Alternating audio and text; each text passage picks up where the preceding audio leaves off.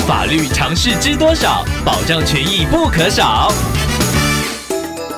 欢迎收听《法律知多少》时间，我们请到瑞银法律事务所律师郑瑞伦来为您解答法律上的疑惑。各位听众朋友，大家好，我是郑瑞伦律师，很高兴又能在这个节目为大家解决一些生活中常见的法律问题，与大家进行交流互动。郑律师您好，听众朋友李先生透过官网留言板想请问您，他的儿子有一位女朋友，他们是国中班对。但是分手之后，那位女朋友开始恶意造谣抹黑他的儿子，所以他打电话给女方家长，但是对方家长不承认，还说就算要告，双方都未成年也告不成。请问郑律师，真的是这样吗？李先生该怎么替自己的儿子发声呢？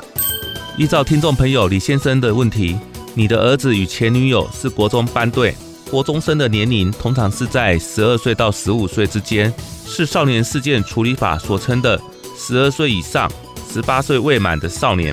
而依照少年事件处理法的规定，少年如果有触犯刑法的行为，要归少年法庭处理。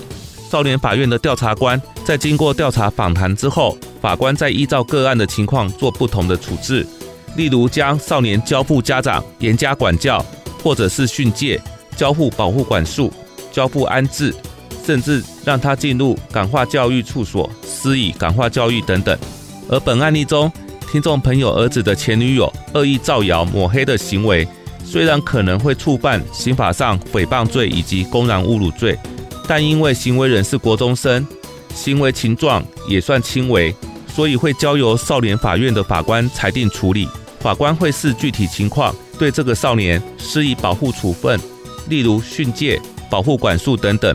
而民事球场方面，则有可能会遭到受害人球场精神慰抚金，因为他是限制行为能力人，依照民法的规定，法定代理人也就是他的父母亲要负连带损害赔偿责任，不会因为双方都是未成年人而完全告不成。以上希望律师的回答有帮助到听众朋友。